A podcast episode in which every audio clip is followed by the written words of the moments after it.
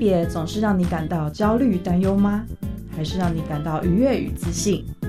在这个性别多元的世界里，多爱自己一点。让我们支持性别平等。欢迎收听教育电台性别平等 Easy Go。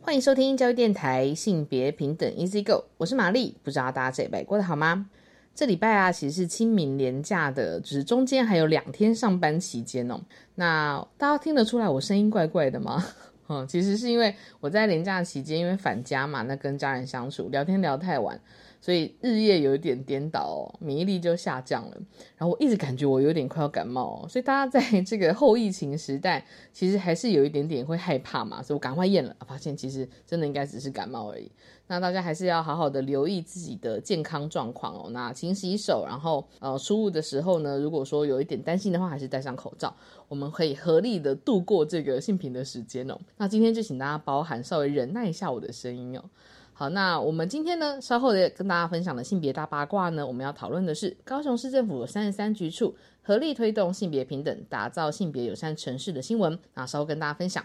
今天的新闻慢聊呢，我们邀请到了台中基地哦，是在台中呢，呃，致力于推广同志权益的相关的一个单位哦。那我们邀请到了算是老朋友，之前有访问问他哦。那他目前呢，就是任职在台中基地，那是小乖。我们稍后来请小乖跟大家分享基地关心的议题，还有他们主要推广的业务有哪一些哦。那我们先进行性别大八卦，性别大今天的性别大八卦跟大家分享的新闻哦，是关于高雄市政府有三十三个局处合力推动性别平等，打造性别友善城市的相关新闻。那这边呢，其实提到的是哦，高雄市政府呢在三月份的时候举办了一个活动哦，这工作坊的名称叫做“开启性平航海时代性别业务测进”哦。那个航海时代听起来有一种那个海贼王、航海王的感觉哦，但其实就有点像是在探索性平议题在政策面向到底有可以有哪些协助和推进哦。那希望可以让性别平等不再是口号，而是像阳光、空气和水一样是生活的必需品。那这个工作坊呢，其实是由高雄市政府的三十三个局处共同合作。那希望可以推动在公共空间、休闲娱乐、还有工作就业、学习进修上面，都可以有性别意识的一个提升，把高雄打造成是一个性平友善的城市哦。那这部分呢，其实高雄市政府在去年九月就已经成立了性别平等办公室，那希望可以让性别平等落实在政策里面。那在今年三月份的时候呢，他们首次举办了性别平等的工作坊，由性别平等办公室的执行长陈银秀去带领市政府的三十三个局处的副首长去参与。一起透过脑力激荡观摩发表的方式呢，把性别平等的概念落实在目前推广的一个业务当中。所以他们其实，在业务里面，当然还是很关心几个很重要的主题哦。第一个是促进不同性别的公共参与；第二个呢是消除职业性别隔离的现象；第三个是营造性别友善空间；第四个是关注不利处境的女性权益。所以这四个主题其实对我们来说都是我们长期以来在关心和推动的议题嘛。那如果在政策的层面上可以考量到这些主题，我相信在未来高雄的就是市民应该可以在不同的政策面向感受到性别的一个意识觉醒的一个调整哦。所以其实，在公务人员或者是呃，比如说各部会的首长在参加这样子的一个工作坊的时候，其实就是一个很大的，我觉得很好的讨论啦。对，那在这十六，哈，应该说他们在活动里面呢有十六个优秀的提案。那高雄市民呢，其实有不同的阶级、性别、城乡和族群背景，那是由高雄市政府呢带头打造一个更平等的生活环境和条件。所以其实像他们在促进不同性别公共参与的提案里面，其实像运动发展局啊，就有从公司领域去结合推动女性参与运动。那这也呼应了 CDO 第四次国家报告，也就是我们终止对妇女一切形式歧视的国家报告结论性意见里面提到的，要改变体育和休闲领域的刻板印象的行为哦，带领女性呢可以一起公共的参与。那这部分我觉得其实也是很重要，因为其实就像我们过去在很多的运动赛事里面会看到，有非常多女性选手越来越有机会，可能从他们的培育的过程，或者是他们在参赛的过程，得到越来越多的资源。这个其实也可以改变过去大家想象，就是运动赛事可能以男性为主，或者是男性的比赛比较好看这种刻板印象，我觉得有点像是相辅相成的作用哦。那另外呢，都市发展局和水利局呢，也从地方创生来切入，那肯定妇女对社区公共事务的贡献，透过影像呢去记录地方的人事物。那教育局呢，其实也更关注了高龄者资讯生活的参与哦，支援市民终身学习的一个系统。所以，像我自己在社区里面观察到，我其实也有发现，有蛮多中高龄者，他们其实都是很想要，就是学习数位，比方说不同的手机 APP 啊。或者是透过通讯软体来跟亲爱的家人联系等等的。那特别是在社区工作里面或者社区活动里面参与的大部分又都是社区的中高龄女性哦。所以当然在像是这种资讯推广的议题上面，我们可以打破了不同的层次，包含像是呃年龄的歧视哈，就是大家会想象成是中高龄者对数位的不熟悉这件事情。另外还有一点就是可以打破女性和科技很疏离这样子的一个感受。所以我觉得这个政策真的是很棒哈。那我们在最后呢，其实，在教育局的议题里面，其实他也有在鼓励女性和男性哦，女孩跟男孩要在非传统领域里面接受教育，希望也可以消除刻板印象带来的就业困境。那另外呢，观光局其实也提出一个蛮特别的一个主题哦，包含像是营造性别友善的空间，那还有推动性别的月经的平权，然后还有串联这些友善空间的一些计划。这些想法呢，其实都有考量到了所谓的交叉歧视哦，就是 C 的公约很强调的概念。那也希望呢，我们未来真的可以在政策面向呢，去观察到就是创造提案的改变啦。对，那高雄市民或者说高雄的听众朋友可以持续的关注哦。那我们在不同县市，如果说有类似的一些呃很棒的一些政策推广的话，也期待我们可以继续跟大家分享啦。那么以上呢，就是我们今天的性别大八卦。稍后回来，性别慢慢聊。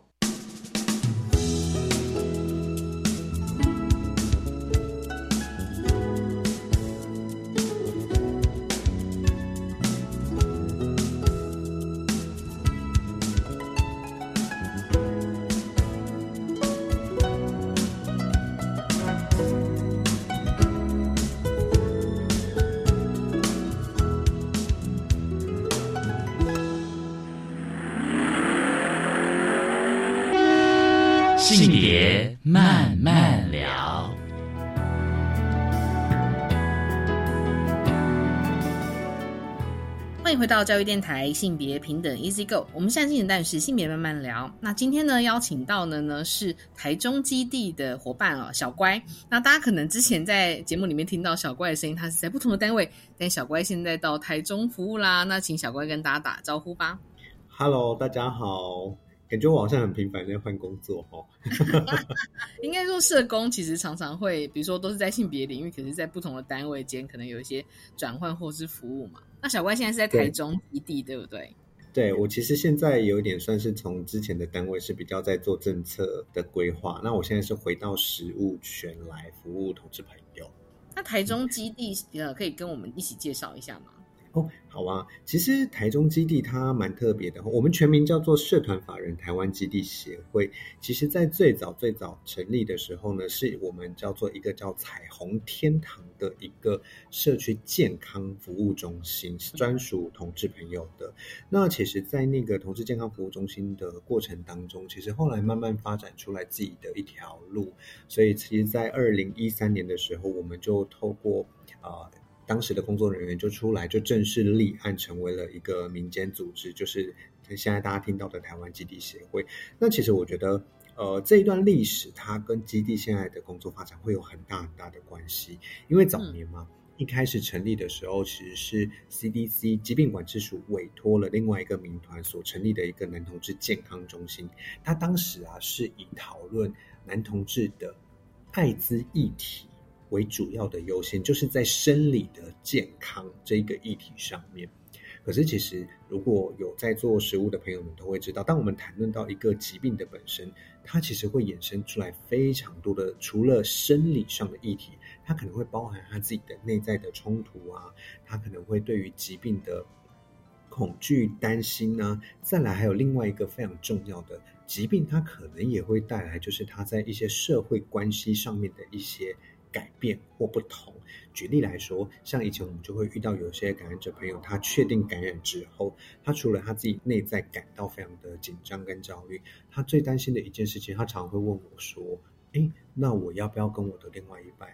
讲我感染了？嗯那如果说了我分手的话怎么办？或者我跟他吵架了，我该怎么办？那也有朋友会问到跟家庭关系有关的，就比如说，如果我爸妈知道了把我赶出去的话怎么办？那如果我爸妈都不说话的话，我可以怎么跟他沟通？所以其实你会发现到是我们在谈论一个议题，即使是从生理的健康为出发，可是它牵涉到的是在心理跟社会这两块也都有相互的一些牵连。所以其实后来正式立案为台湾基地协会之后，我们就慢慢扩大我们的服务范围。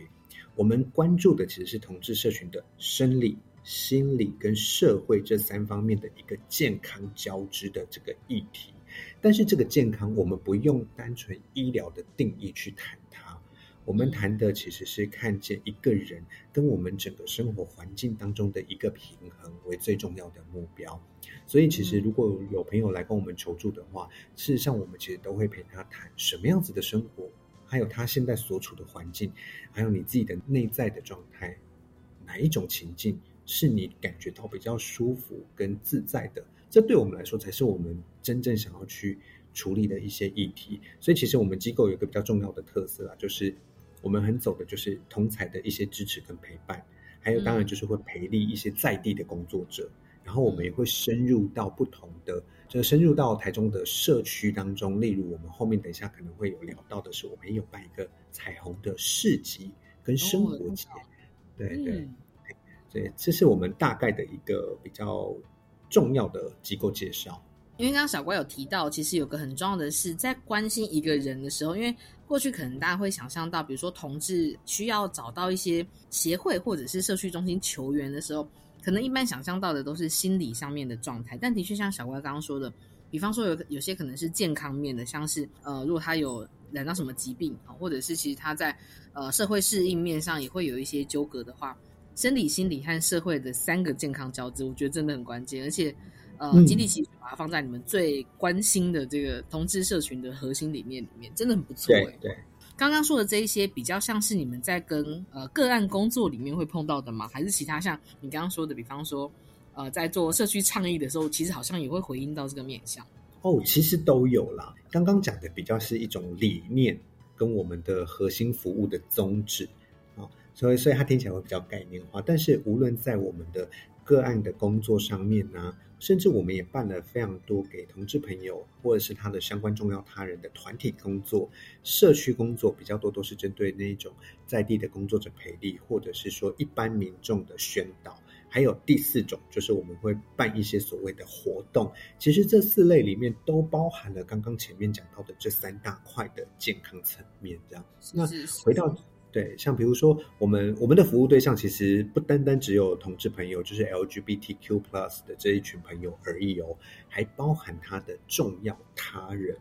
嗯也都是比如说他的伴侣啊，他的呃家属啊，甚至是一些相关的服务提供者，就是工作者，其实也都在我们的服务范畴。那我们服务范围其实真的还蛮多的啦，哈。例如说同志家庭啊，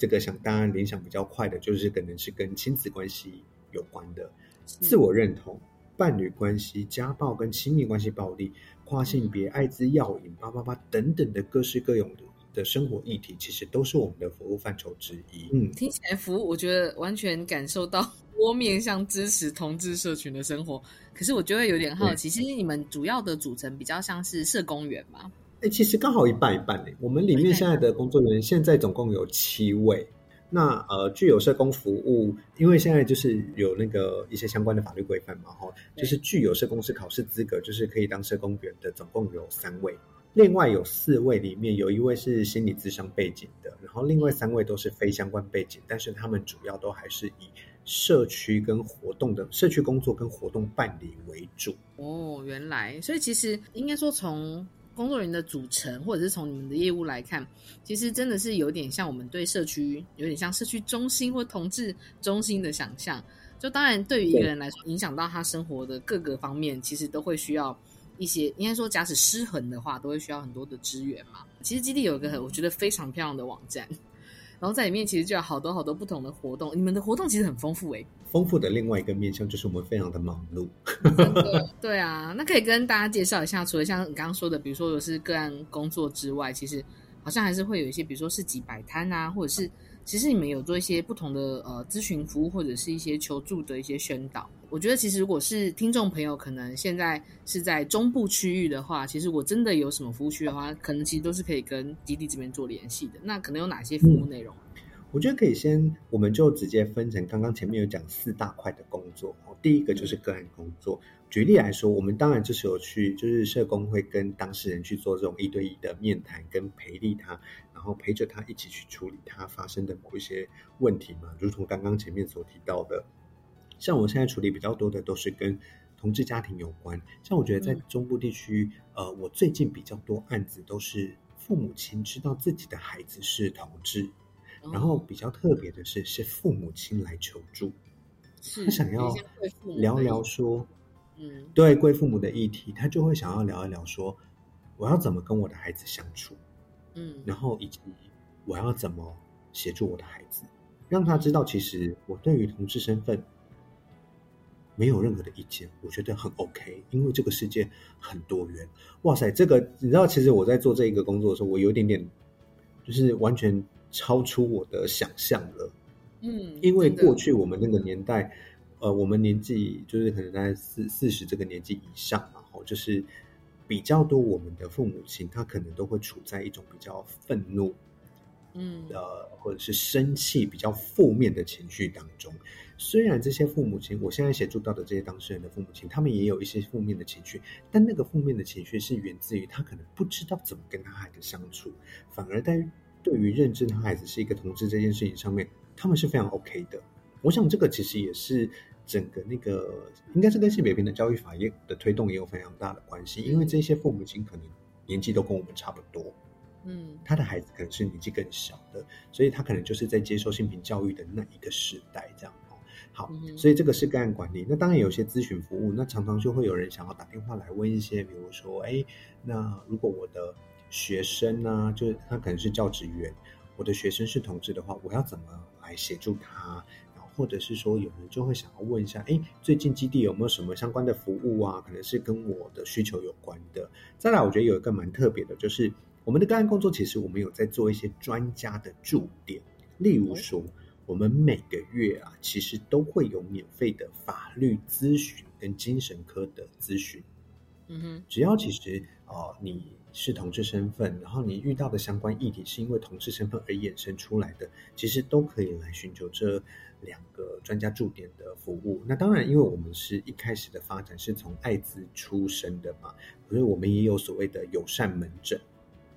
这个也是我们其中一个还蛮重要的专家咨询。那像我们。所邀请来的这一些专家，像法律呃律师啊，呃身心科的医师，或者是感染科的医师，其实都是对我们同志族群的朋友是相对非常友善的。所以如果说有相关需要的话，都可以直接在我们的官网或脸书上都可以找到这个报名链接，嗯，那就可以欢迎来参加。那这个是针对个案工作的部分啦。那当然，我们团体工作，我们也是做非常非常多元的服务，像。今年有一个蛮大的主轴，就是我们在服务跨性别的朋友。哎，这边也可以跟大家分享一下，就是这也有一点点突破我自己的想象啦。因为过去可能大部分的生活都在台北嘛，哦。当我来到中部之后，我发现有很多来这边的访客，或者是来参加活动的朋友，有蛮大一群都是跨性别的朋友。哦。哦，男跨女、女跨男都有，所以其实我觉得也有慢慢发现到，就是跨性别朋友的需求，可能跟原本我我们所认识的男同志、女同志或双性恋的需求，可能又有一些不一样。因为他们可能生理或那个内在性别的那一个矛盾跟冲突，他们的需求可能就会更加不一样。所以，我们今年就有针对跨性别的朋友，特别去设置一些相关的活动。例如说，我们接下来会做一个就是跨性别朋友的自我认同团体。这个听起来这个觉得很重要，因为我其实我一些朋友是跨性别社群的，大家其实也会谈论到就是。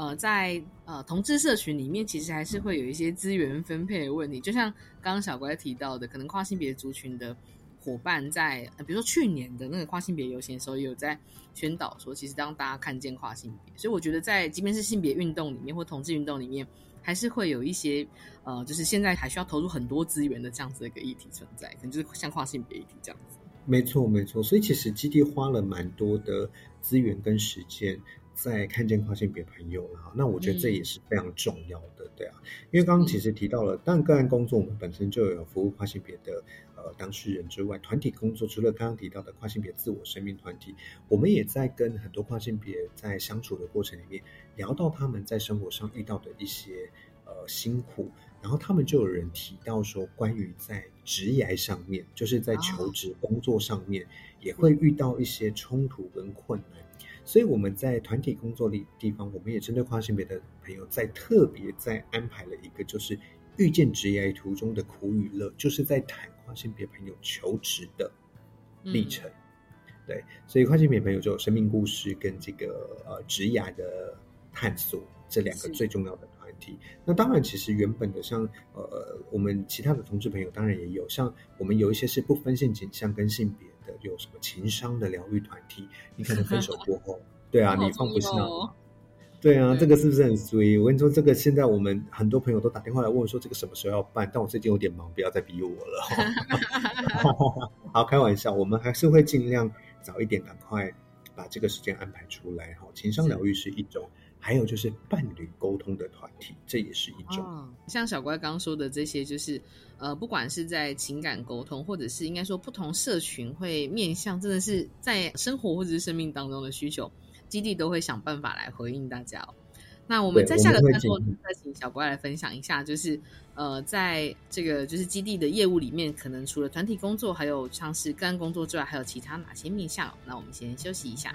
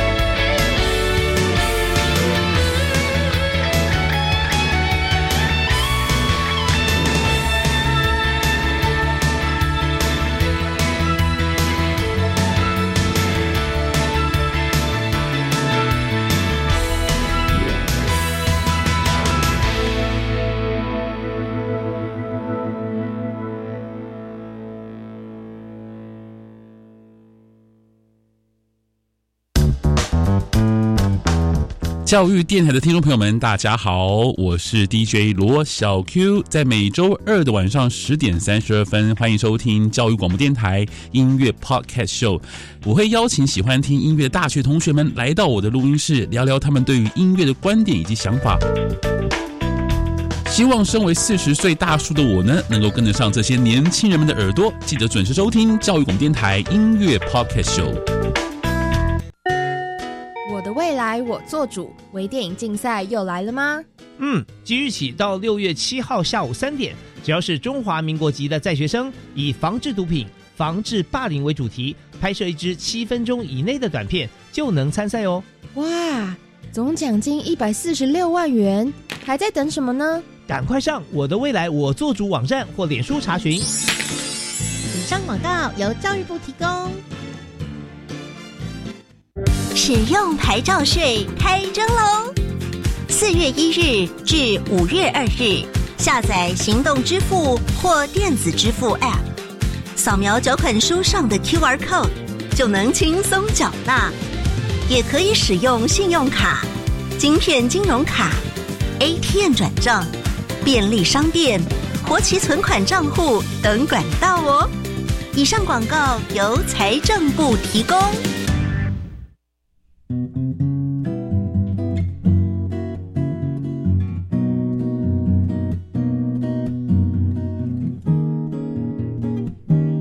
我是苏命苏米恩，你现在收听的是教育电台。我朋友们就爱教育电台。Yeah, yeah,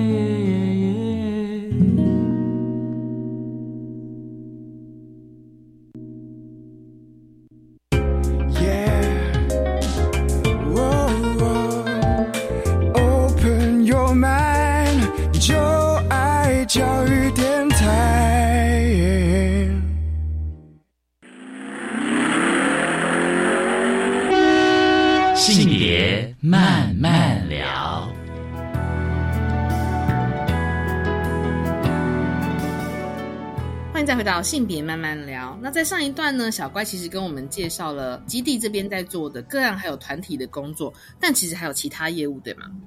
是，像我们刚刚前面其实分享了个案工作跟团体工作，其实我们还做了蛮大一块是跟社区的工作有关。社区的话，当然就是比如说我们会办一些蛮特别的讲座，例如说我们会办给贵父母参加的讲座哈。甚至我们之前有办过一个非常有趣的活动哈，它的标题叫做“救救蔡依林”哈，不是那个、哦那个歌手的蔡依林了哈，是我们只引用了一个谐音，是因为可能在呃非常多男同志朋友在性性的这一块，他可能是一个完全的新手，他也不懂得怎么样去安全又愉悦的去享受性这件事情。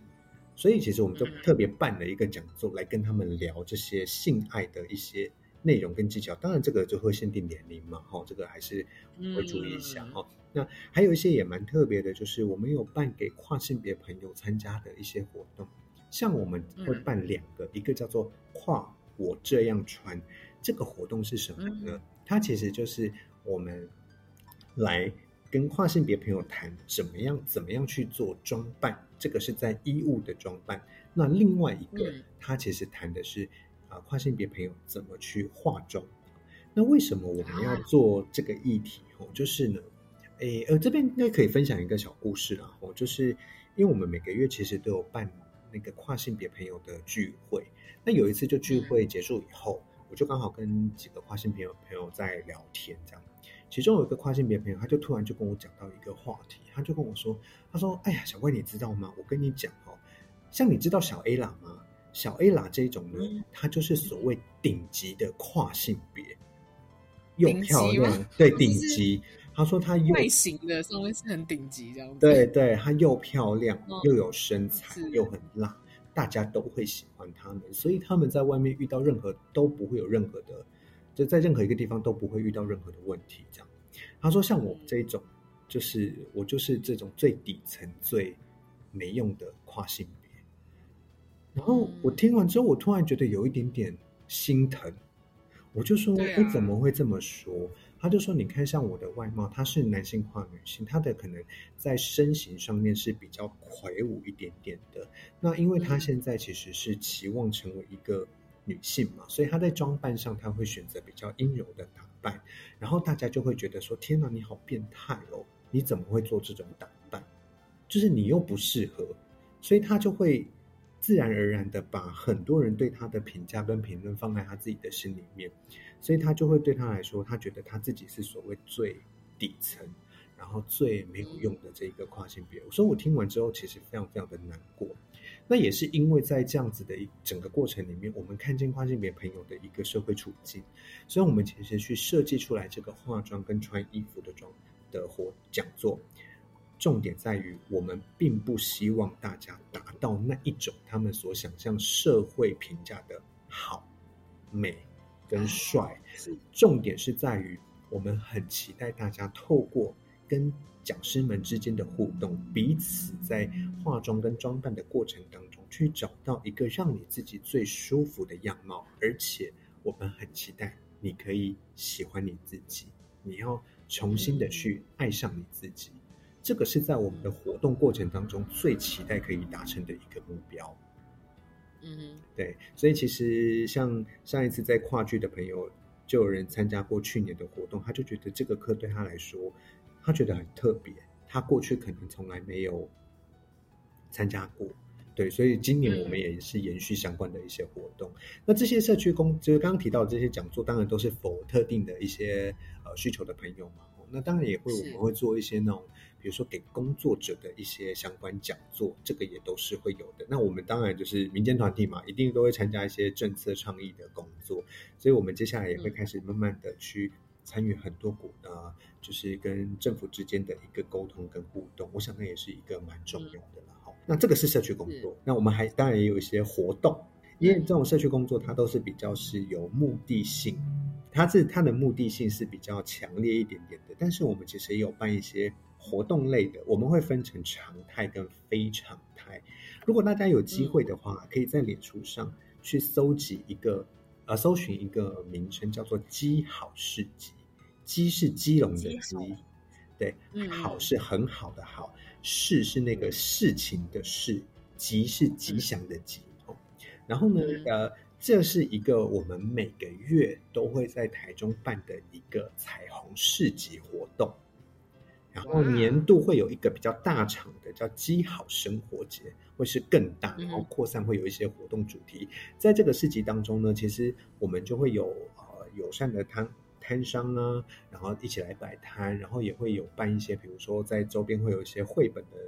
读导读啊，然后也会有做一些那种呃街头艺人的表演啊，就是我们会把那个呃。过去过去比较强烈或大家想象中的那种运动策略，改成是走一种比较温馨，就真的是在我们日常生活当中就会看得见同志、看得见彩虹的一个活动。我们的目的比较是在这一个方向。那今年的话呢，我们其实基好市集或者是基好生活节都会有非常非常特别跟大型的活动，请大家务必一定要关切，因为现在我还不能讲。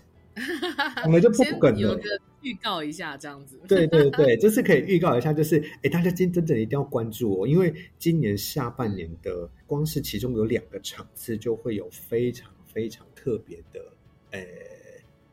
联名活动，联名活动这样好生活节大概都是会发生在下半年，是不是？大概十一月左右。十一月嘛，对，因为它是一年一场，的时候告一下。对，最大型的活动。那基好市集就是每个月固定的市集活动。对，那会呃是在哪些地方可以看到基好市集？是固定会在某一个呃场地吗？啊，不会。所以我们我们是根据那个档期去决定的。这就是为什么大家一定要 follow 那个基好市集的脸书，因为可能每一次办的市集地点会不太相同。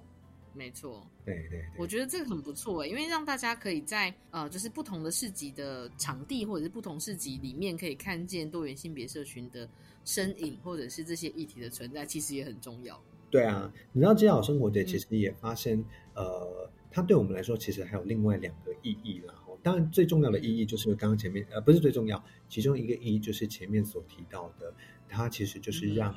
一般社会大众看见，就是同志其实就在我们的日常生活当中，它没有很特别，但它也没有不特别，它就是我们生活中的一份子嘛。吼，我们用一些呃比较友善的场合，可以跟大家来做一个互动。那其实另外也有两个非常重要的目的，因为像其实呃基地作为一个社区中心呢、有一块是我们很多的朋友他其实比较不善于人际跟社会上的互动。所以，其实嗯我们在今年度开始，过去就有了。我们今年度开始，我们要陆陆续续把我们一些在个案工作服务的朋友们，在经过他的同意，他也愿意里面，我会陪着他们一起在基好市集里面可能摆摊，然后让大家去练习。对，就是让大家练习跟人互动，他不一定要现身，因为起码我们可以知道，在现场的人对他来讲，他有一个最安心的是，现场人是友善的。我们希望给他一些比较正向的互动机会，让他去建立他对他自己的自信，这是一种模式。嗯然后其实也蛮特别的是，也有摊方真呃有摊商蛮有趣的、哦，他就是在事后回馈跟我们说，他过去会觉得出柜好像都是很负面的、很可怕的事情，所以他不敢做出柜现身的这一个行动，这样。可是他说呢，有一次他就在跟隔壁的摊商，就是在互动的过程，隔壁的摊商就很自然而然的说：“哎，我跟你说我是同志哦。”他就想说：“天哪，为什么你可以说的那么的自然？”然后呢，他对他来说，因为他出柜从来不是他生命当中考虑的一个选项，然后他在那个当下，他第一次选择说：“哎，其实我也是这样。”哇，然后他出柜以后，他突然发现，哎，跟他理解到的好像有一点不太一样，就是大家给他的回馈都好正面哦。嗯所以他第一次觉得，其实哎，出柜也是有比较正向的回馈啊。那当然，我们并不是说每一个朋友你就一定要出柜啦，而是说在过去同志朋友的生命经验当中，可能我们比较常经历的都是比较负面的一些样貌跟状态。但其实透过基好市集，我们去创造一个固定例行性的友善空间，也是希望给大家一些比较正向的回馈。然后给大家一些比较正向的经验，甚至在这个过程当中，你可以跟大家去分享彼此，哎，决定出柜的因素是什么，会考虑哪些点，这些东西都会跟他在互动过程里面埋在他的心里面。当他回到自己的原生生活的时候，他可能就会知道，哎，我要考量哪些点，来判断我现在是否可以做出柜的这一个行动。所以，其实接好生活节它或接好市集，它有了其他，我觉得是。我们啊啊、伴随而来的另外一个面向的优点跟特别的地方。我觉得其实像基地本来就是在，我觉得有点像是在打造一个中部的，真的是一个很友善氛围的一个场域。但其实这个场域就像刚小乖说的，不只是在基地本身硬体空间，还会随着你们出摊，随着你们办活动，随着你们接触到不同的人群，这些友善空间感觉就会在中部的遍地开花。对啊，我觉得其实这个感觉很温暖呢、真的很棒。是对啊，所以你知道，像像刚好呃，我们今天录音的这个当下是星期四嘛，嗯啊，我们也有另外一个常态性的活动是在馆内的，就是楼下在我背后一直传来了一些那个 背景音效，因为每个星期四的晚上在基地的一楼都有桌游活动。哦，桌游，对，哦，你们我我。一定要夸奖一下你们工作人员，也太多才多艺了吧？是不是？各位请捐款，谢谢。这是基地的工作，我基地工作真的好多元哦，所以也有桌游聚会，然后也会有刚刚说的市集摆摊，还会有刚我觉得其实刚刚小怪最前面讲到的那个跨性别社群的装扮的团体真的很重要哎，因为像我自己从小到大，我的外形的打扮也是我苦恼的地方，但是因为呃我的多元特质是因为我从小就是个胖子。所以我也一直找不到合适或是我喜欢的打扮，然后这一直在我的，比如说我自信的建立，或者是我很多在胖社群里面，大家有讨论到类似的事。然后我们就是呃身材比较不主流的，但我觉得如果是性别特质跟主流性别想象不一样的话，也一定会有类似的人。对对对，所以其实我觉得基地在做非常多的工作，其实都是希望给大家一些比较正向的的经验，然后并且让大家去理解跟喜欢你自己，这样对。那所以其实社区工作对我们来讲，它也是我们很重要的一环。那最后可以先埋另外一个，就是我们还有为了要走出基地这个地方，去让更多人认识多元性别，我们还跟大甲妈祖绕境共同合作。哇！这个我们在下一个段落再请小郭来说，这真的是非常有台中特色的一个活动哦。那我们先休息一下。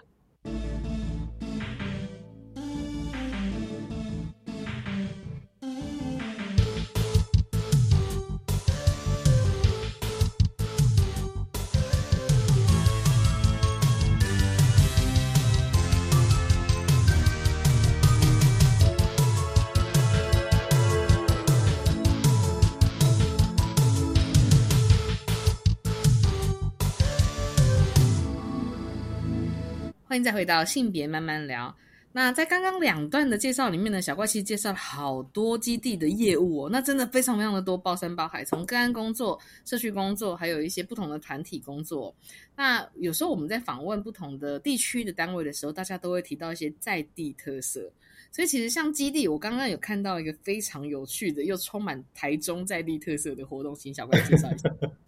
好，就我们刚前一段其实有有埋了一个小伏笔啊。就是那个每年的，我们都会跟着那个大甲妈祖一起去绕境。那我们其实在这个绕境过程都会办一些相关的活动，然后那最主要的话，当然就比如说我们可能会提供一些 HIV 跟艾滋的匿名筛检。那我觉得这只是其中一种手段而已。它其实最重要的目的有两个，第一个是其实通过这个活动，其实我们串联了是在中部地区的。呃，卫生单位就政府机关、医院还有民间组织，大家共同一起去规划跟执行一个活动，就是我们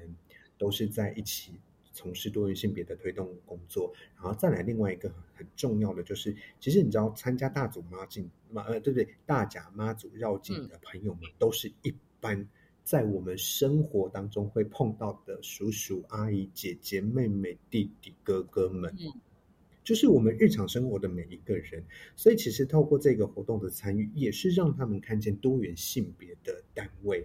所以其实，在这一个活动、这个宗教当中，它其实是一个包容性非常非常强、跟非常非常大的一个宗教。所以其实这也是我们每年都会去参与的一个活动，甚至你知道在过过程当中，你跟别人聊到，就说：“哎，你是什么单位的？”我们说：“哦，我们是台台湾基地协会，我们有一个社区中心哦，是台中基地，我们都欢迎很多的同志朋友来啊，什么的。”说：“哦，同志哦，OK，OK，OK，很好啊，什么什么什么的。”大家就一起走了。真的，因为也是一个同志朋友，然后他就在参加的时候都会背旗子，上面会写说：“妈祖的爱里不分异同。”我觉得就很呼应到基地的这个想法，就是像不管你是任何人，其实就真的是你身边也一定会有同志朋友，只是你足够友善的话，他就敢愿意呃现身，或是跟你说诉说他的故事。对，所以那个友善度真的是在这时候让大家看见非常的重要。是啊，其实我觉得，当然有一些朋友他过去比较负向的经验，这个是绝对不能被否定的嘛。当然我们也是有处理一些朋友的经验，但其实我们也不要忘记了，在这个社会上还是有很多的人，他只是因为他不了解而已，但是他的态度并不会因为你是同志而有所不同。然后有时候去参加这种大甲妈祖绕境的活动，你也会看到一些很有趣的。我我我想不单单是这个大甲妈祖绕境啊，有很多一些公开的大型活动，常常会有一些路过的民众就看到我们身上有一个彩虹旗啊，一个彩虹飘带啊，彩带啊，他就会说哇，好漂亮哦，我也要一个，然后就给他。哎，我们的关系可能就因为这样而建立，就开始有了一个对话的沟通跟可能所发生的。对啊，所以其实这些活动对我们来说，它是非常在地。也是深入到我们社区一个很重要的管道和平台，没错。那今年我来帮大家科普一下，二零二三年的那个大甲妈祖绕境时间哦，是国历四月二十一号，就是有九天八夜哈，九天八夜的行程。那如果大家想要在台中呢碰到基地的话呢，你们四月二十二号在彰化有摆摊，四月二十九号在清水有摆摊，对不对？对，没错。欢迎大家来哦，对。但是如果你说到现场，你就是说，哎，我是听小乖的广播而来的，会不会拿到礼物呢？不会。干嘛这样？帮我们听众特别准备，好，就得到我工作人员热情的拥抱。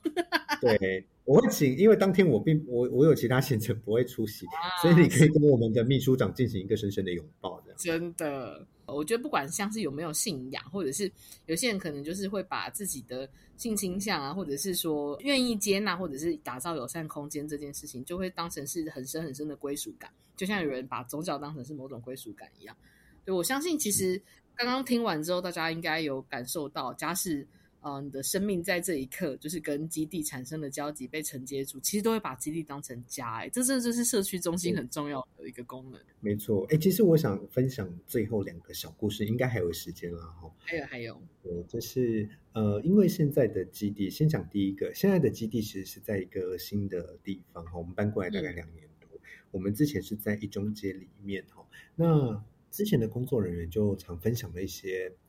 很神秘的小故事，都是发生在另外一个世界所发生的惊奇事件哈，灵异事件这样，然后但是很特别的是，虽然发生了一些事情，可是大家都没有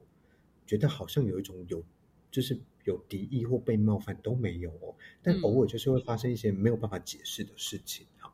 然后就后来决定要搬家的时候，就刚好遇到有一个朋友，他本身是那个道士，嗯，然后当时的工作人员就啊什么东西？他本身是就是那个真的是道士吗？对对对，就是那个道士，就是我们在嗯电影上看到的那种道士这样哦。是是是，然后呢，当时工作人员就觉得说，哎，我们就有点好奇，到底为什么旧基地会发生这样的状况，然后就请道士稍微去关心一下，这样哦。嗯然后结果就哎稍微问了一下状况之后，就说哦，其实这边有很多另外一个世界的朋友。那大家听到会有点吓一跳，对不对？可是我们就继续追问说，哎，为什么另外一个世界的朋友会聚集在这边？他就说呢，因为这些朋友都是在生前是呃我们的同志朋友，他可能离开后，他其实没有一个归属，可能家人不愿意祭拜他，或者是他可能就是一个人所离开的。然后呢，他们在外面游荡的过程里面，突然找到一个其实对多元性别是非常友善的空间，所以就慢慢的聚集在这边了。但是他们在这边从来没有想要去吓到任何人。他们反而是觉得这个地方对他们来说是一个很有归属的地方。那后来就问他，那呃，就是我们工作人员就继续问啊，就说，哎，那可是我们要搬家了啊，那离开之后这些朋友们怎么办？嗯哼，然后那个道士就继续问，然后就说，哦，他们可能就是继续回到路上去游荡吧，然后再找下一个友善的地方。然后我们就听人讲说啊，可是下一个友善的地方不就是还是我们这里吗？对啊，所以他最终会过来这样。其实后来工作人员其实跟这一位道士朋友就做了一个蛮重要的决定，就是，呃，其实我们在基地开创了一个安全跟舒服，就是一个家的空间给很多的朋友。那嗯确实有一些朋友，因为他在生前得不到这样的一个状况，所以他就离开了。所以后来就跟道请道士帮一个忙，我们帮他们在另外一个世界创造了另外一个家。对，哦，那我们就是透过那种传统礼俗的某一些仪式，然后这个仪式呢，其实我们有一直延续到现在，所以其实嗯有很多啊、就是当初的那些朋友，他现在其实在另外一个世界也是有家的，也是希望嗯让大家感觉到安全跟舒适的。我想这是第一个比较特别的小故事了哦。是那还有另外一个，我觉得也是蛮有点感伤的小故事，就是，嗯当然我们在这一路上还是会碰到有一些朋友他，呃，不小心离开了，或他决定要离开了。那之前就有一个朋友就做了这个决定，那后来呢，当时社工有在协助他去处理他所有的一些后事，还有帮忙整理他的遗物。就在整理的过程里面，其实就有翻到了他的遗书，他的遗书里面就有写说，有几个比较重要的物品，这个代表了他，他很希望在他离开之后，这些东西可以一起拿到基地来，放在一个让他觉得是安全跟舒服的一个地方，所以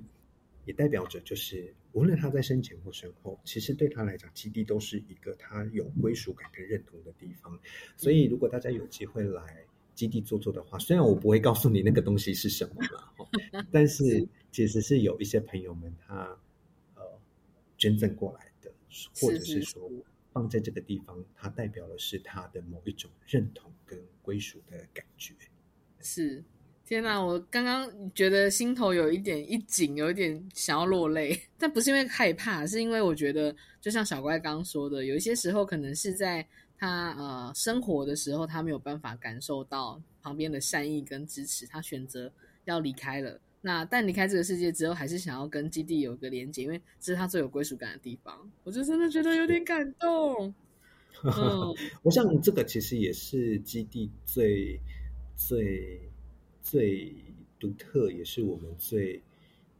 呃让我们感觉到最温馨的一个地方啊，就是没错，嗯，其实我觉得工作人员其实就像大家看到的这些活动，其实真的非常非常的多。那我们也都能够理解每一个人的需求都会很不一样，所以大家对我们也会有很多的期待跟想象哦。对，那我们。比较可惜的是，我们当然没有办法去满足每一个人，可是我们都一直在努力，在撑着。即使中间有发生很多的一些事情跟故事，很多工作人员曾经想要放弃，是不是就不要